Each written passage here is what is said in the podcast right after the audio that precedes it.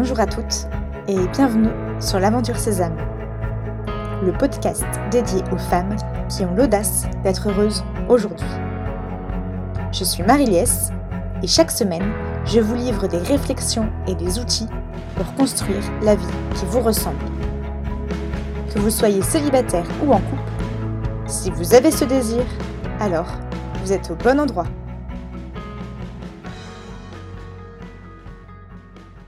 Quand tout autour de moi semble se casser la figure, quand je n'ai plus d'énergie pour rien, quand je vois tout en noir, quand ma vie semble être un fléau, quand ma situation amoureuse et familiale me font souffrir, pleurer, exploser, lorsque je suis triste, que je n'ai envie de rien, que les bonnes nouvelles ne m'aident pas à aller mieux, là, je me demande réellement comment remonter la pente. Comme l'impression d'être ralenti, d'avoir des larmes au bord des yeux mais qui n'arrivent pas à sortir, d'avoir un chat dans la gorge, de me sentir oppressée et pourtant il n'y a aucune raison. Ça, c'est ce que je ressens aujourd'hui. Mais hier pourtant j'étais euphorique, pleine de vie, avec le besoin pressant de faire des projets dans tous les sens, avec mille idées à la minute, avec des envies par-dessus la tête. Je me sentais à ma place, je voyais la vie en rose.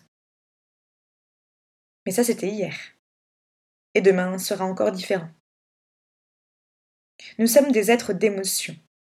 Nous ressentons parfois dans une même journée des sentiments tellement variés, de la peur, de l'angoisse, de la joie, de l'excitation, de la reconnaissance. Et toutes ces émotions font de nous ce que nous sommes. Elles marquent une part de notre unicité.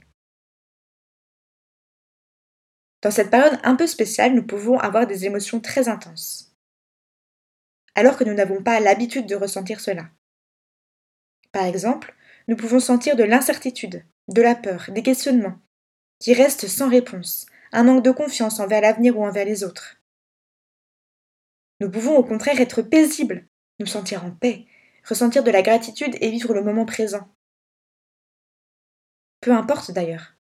Notre défi aujourd'hui est d'accepter ces émotions, d'accepter ce qui arrive, ne pas les cacher, ne pas les mettre à la poubelle, accueillir simplement.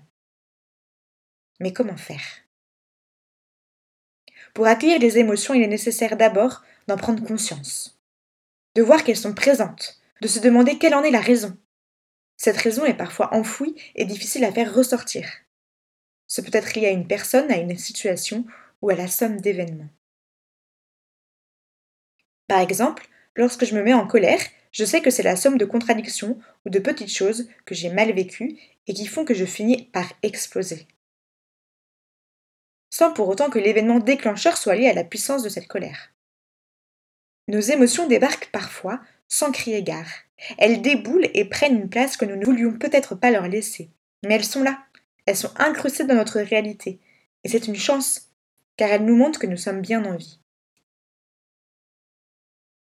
Il y a quelques jours, j'étais au téléphone avec un ami. Il me confiait ne plus ressentir d'émotions, d'être vide de tout. C'est lorsque nous ressentons plus rien qu'il y a un problème. Il y a quelques années, je ne ressentais rien. Je vivais ce qui m'était donné de vivre. Je n'étais pas connectée à mon corps de femme, mon cycle était loin d'être mon allié, je ne ressentais rien. Mais quand on ne ressent rien, on ne ressent pas de peur, pas de tristesse, pas de colère, on n'a pas d'état d'âme. Et on ne ressent pas non plus de joie, d'extase, de passion, de fou rire. J'en étais arrivée là. J'étais devenue un robot. J'étais bien nulle part. J'étais mal nulle part. Une sensation très étrange d'avoir l'impression de marcher à côté de moi. Mon corps et moi étions devenus deux étrangers. Quand j'ai pris conscience de cela, ma vie a basculé. De manière très subtile et toujours en mettant un pied devant l'autre, j'ai accueilli chaque jour ce que je vivais. J'ai écouté mes émotions qui passaient, j'ai goûté aux sensations qui étaient coupées depuis trop longtemps. J'ai capté les variations d'énergie qui s'imposaient à moi, et j'ai alors compris que je suis un corps. Nous n'avons pas un corps, nous sommes un corps, et notre corps a besoin de communiquer avec nous. Par les émotions, par les mots, par les tensions, par les plaisirs, toutes ces petites choses sont la connexion de ce qui se passe entre notre corps, notre cœur et notre tête. Entre nous-mêmes, en fait. Alors lorsque vous ressentez ou goûtez à une émotion, que vous arrivez à la toucher sans pour autant la comprendre, que vous avez du mal à vivre cette émotion, notamment si elle est négative, que vous ne la comprenez pas, que vous n'avez pas d'explication, mais que vous vous sentez au fond du trou, eh bien là, à ce moment précis, je vous propose de vous poser deux questions. La première question, quelle est la raison de cette émotion?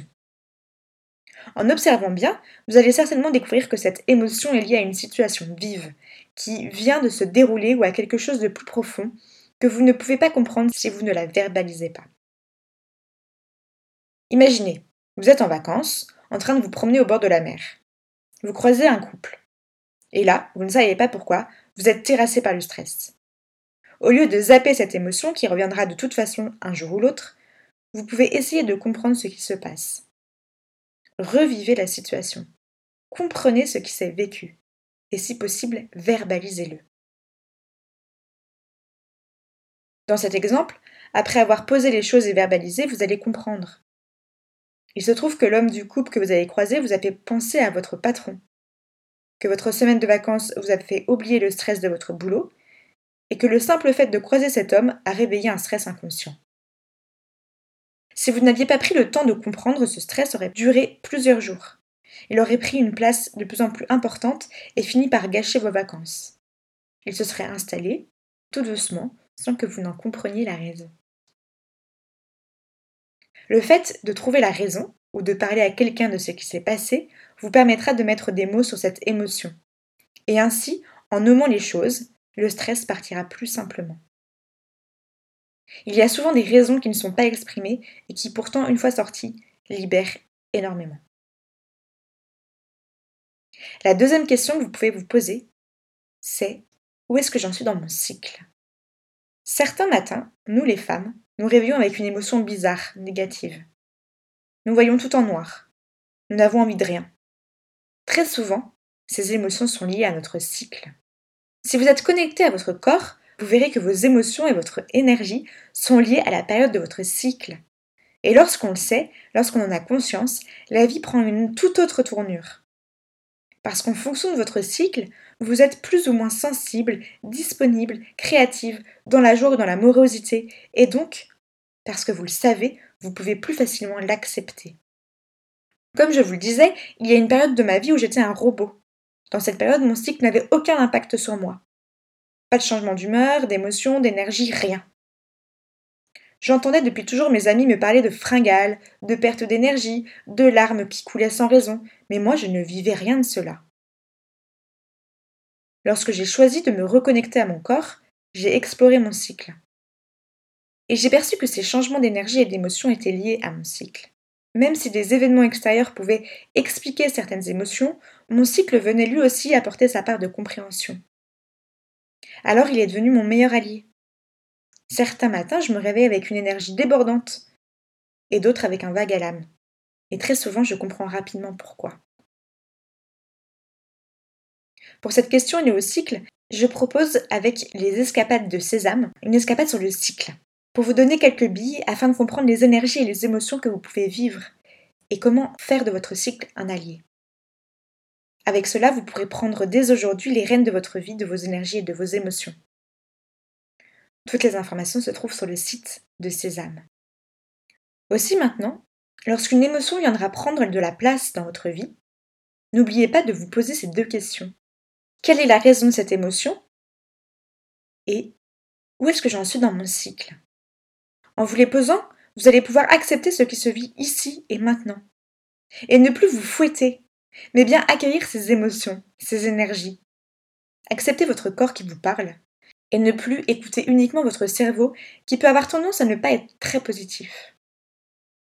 Comme ça, le matin en vous réveillant, vous pourrez simplement accueillir l'émotion présente, en faire une force, un allié, pour être une femme qui s'aime un peu plus chaque jour.